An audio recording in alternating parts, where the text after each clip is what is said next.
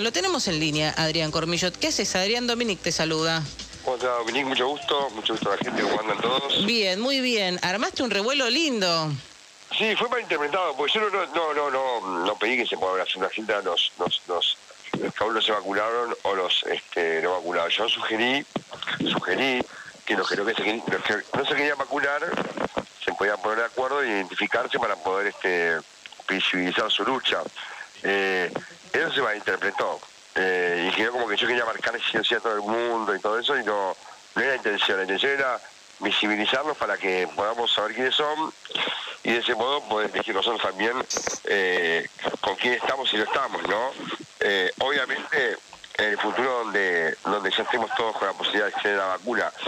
En esta instancia no todavía. En esta instancia todavía no. Vos decís que por ahí más adelante el que el que ya estén este, casi todos habilitados la población para eh, vacunarse y así no lo hayan hecho. Claro. Y más cuando todavía llegó al 75%. Vos sabés que cuando llegamos al 75% tenemos la posibilidad de, de lo que sería la, inmunidad de rebaño. Sí. Y ahí no haría tanta falta que todo el mundo se vacune, ¿no? O sea, sería lo ideal pero hasta tanto eh, estaría bueno que se la mayor cantidad de gente posible, ¿no? Porque no, no podríamos llegar a la, a la, a la vacunación de rebaño que es tan importante para poder defender este eh, la salud pública en general, no la, salud individual, sino la de todas las personas.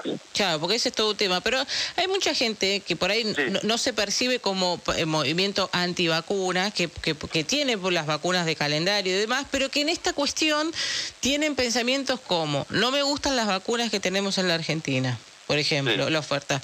O esto, esto, se, esto se, se habilitó en el mundo con tanta emergencia que qué sé yo, una vacuna para desarrollarse en el mundo lleva 10 años, acá se hizo en un año. Entonces dice, yo prefiero esperar un tiempo para ver qué pasa.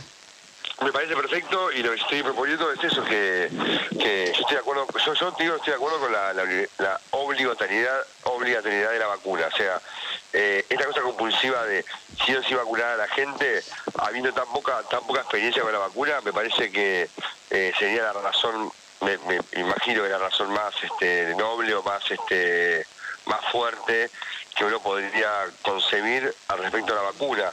Y yo estoy totalmente de acuerdo con eso. O sea, yo creo en la vacuna obligatoria, pero sí creo que así como esa persona tiene derecho a, no vacunarse porque tiene sus dudas, yo tengo derecho a que no a, saber quién es para poder yo tener mi, seguridad de que la gente que yo tengo alrededor está vacunado o no. Entonces, no es una cuestión de contra de los antivacunas ni a favor de las vacunas, sino que es una cuestión este, que va ligada al sentido común. O sea, yo tengo el derecho a saber quién se está eh, pensando en vacunar más adelante cuando haya más vacunas o haya más casuística, pero mientras tanto tenés que avisar.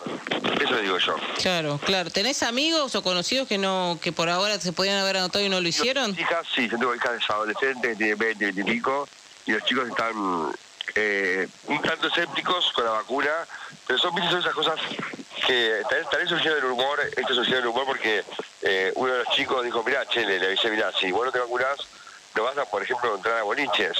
Y se empezó a reír y me dice, ah, bueno, bueno, entonces me vacuno. Entonces como lo vi como una lucha débil en la mayoría de los casos, ¿no? O sea, donde se dio que en Inglaterra este, había un montón de antivacunas, habilitaron la vacunación, este, va, eh, pusieron los carnets sanitarios para las personas y si no se vacunaban no podía entrar a boliche. Ahí llegan 100.000 personas fueron corriendo a vacunarse. Y en Francia también, sí una lucha bastante endeble. Claro. Bueno, Diana, armaste una, una, una, este, un lindo debate igualmente que sirve para, para hablar nuevamente de la campaña de vacunación, así que te lo agradecemos. Gracias, ¿eh?